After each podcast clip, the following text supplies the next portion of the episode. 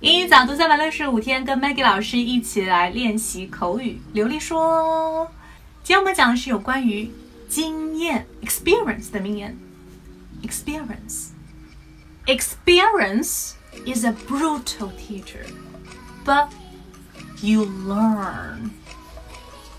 Brutal, brutal，残忍的，cruel, violent, without any feelings.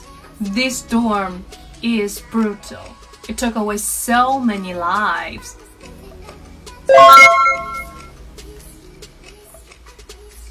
Thank you for listening, and I'm Maggie Tao.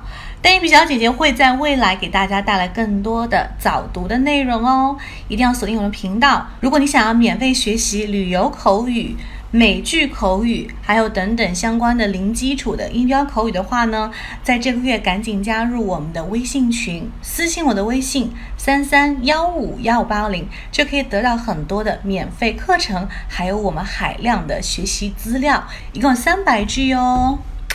Ciao，see you soon。